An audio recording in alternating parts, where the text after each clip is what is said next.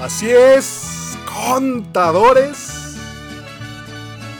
Bienvenidos y primero que nada felicidades, primero que nada feliz día del contador a cada uno de ustedes, feliz día del licenciado en contaduría, feliz día del contador público en México.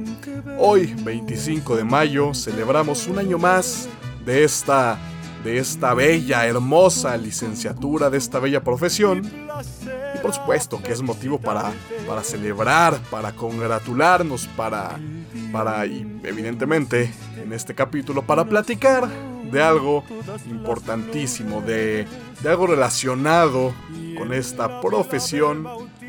Y que bien, vale la pena cada año platicar eh, al respecto.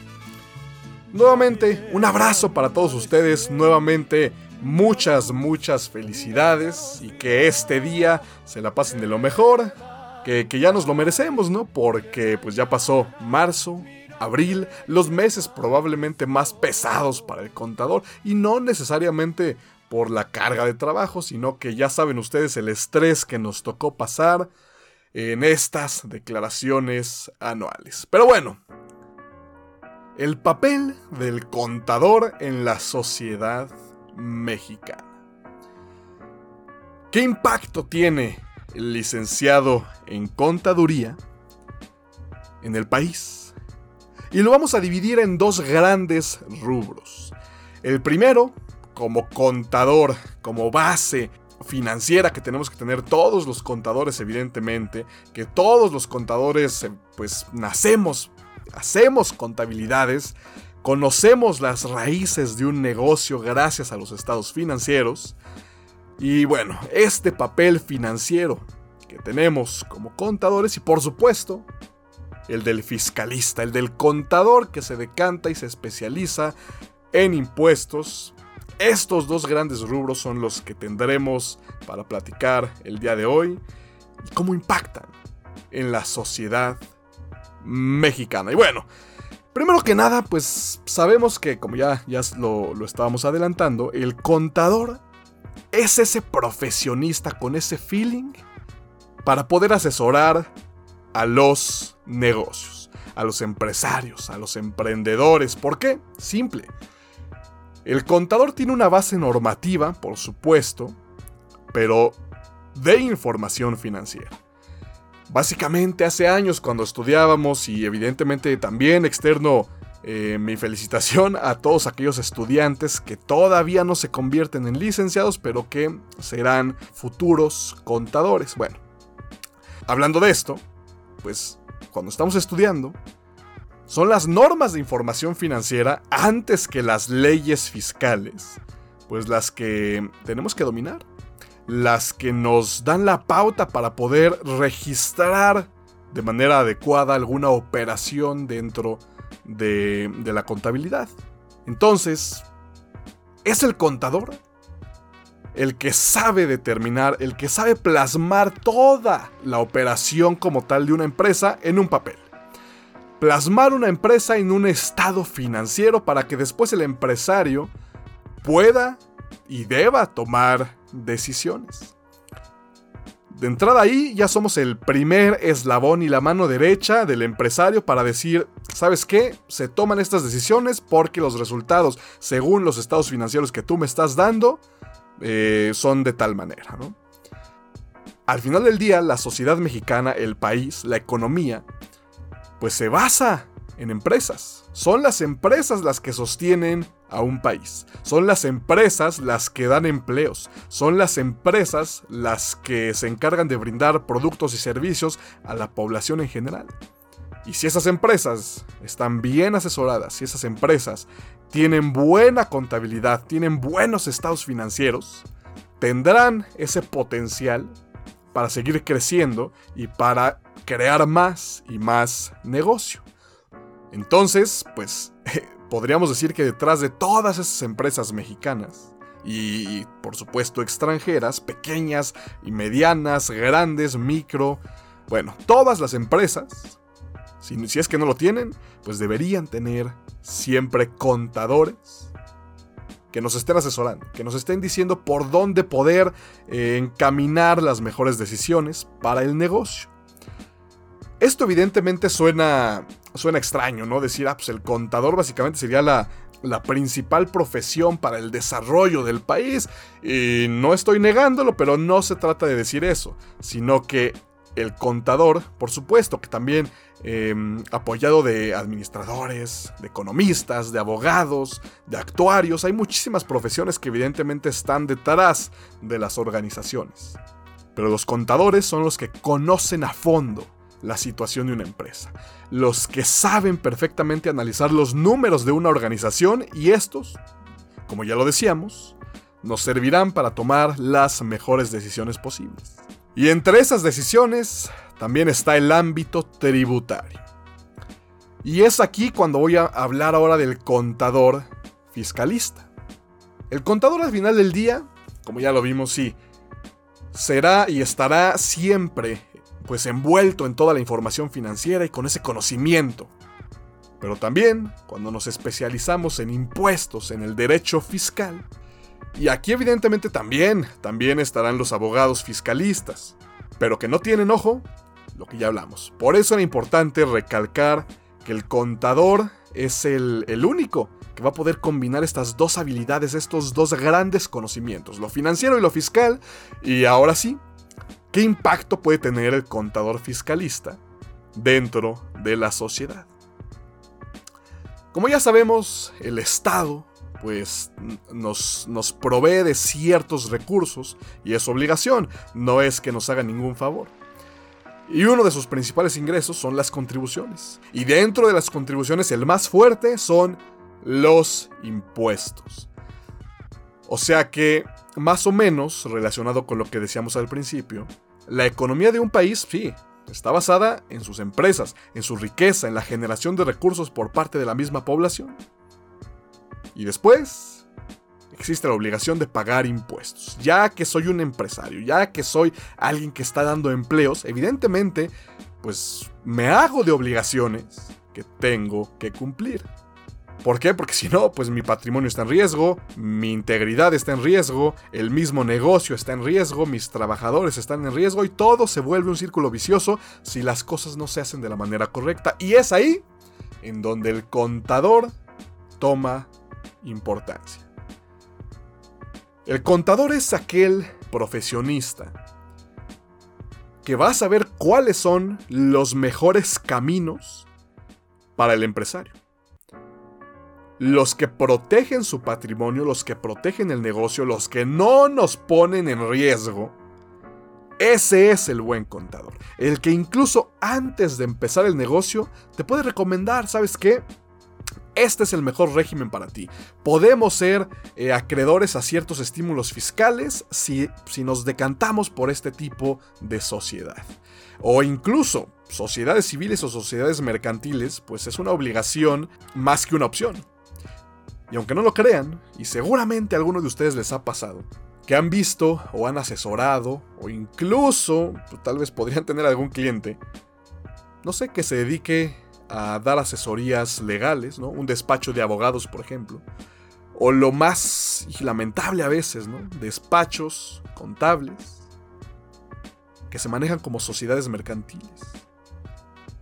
Que se manejan como una sociedad anónima, o como una SAS, o como algún tipo, cualquier tipo de sociedad mercantil. O viceversa, ¿no? Comerciantes, grandes comerciantes, que se manejan como tal vez una asociación civil o como una sociedad civil. ¿no?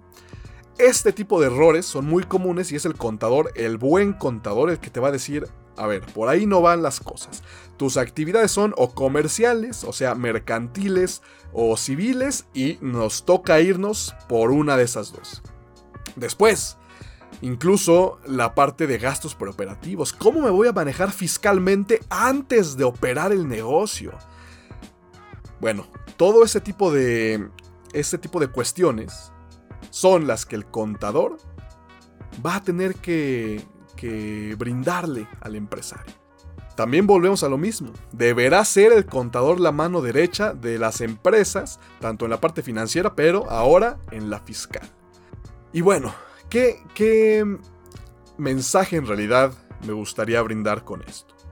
¿Y por qué mencionaba, no? Que pues es el Estado el que recibe ingresos por parte de los impuestos que pagamos todos los ciudadanos.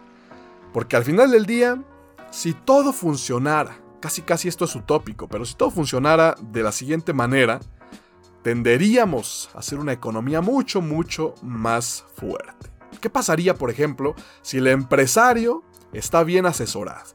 El empresario paga sus impuestos como debe, por el camino legal, sin evadir impuestos, sin cometer delitos de defraudación fiscal. De entrada ahí ya está seguro su patrimonio. No va a venir el SAT y nos va a embargar, no nos van a clausurar el negocio, no vamos a estar pensando nada más en cómo le hacemos para evadir impuestos y, que muchos empresarios lamentablemente eh, hacen al SAT su socio, ¿no?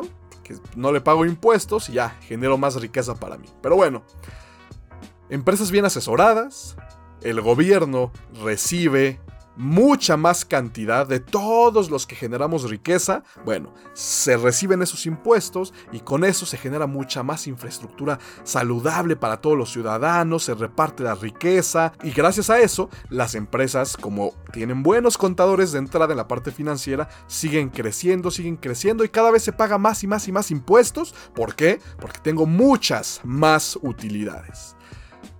Llegaríamos a un punto en el que la economía de México sería muy, muy fuerte en comparación a lo que tenemos hoy.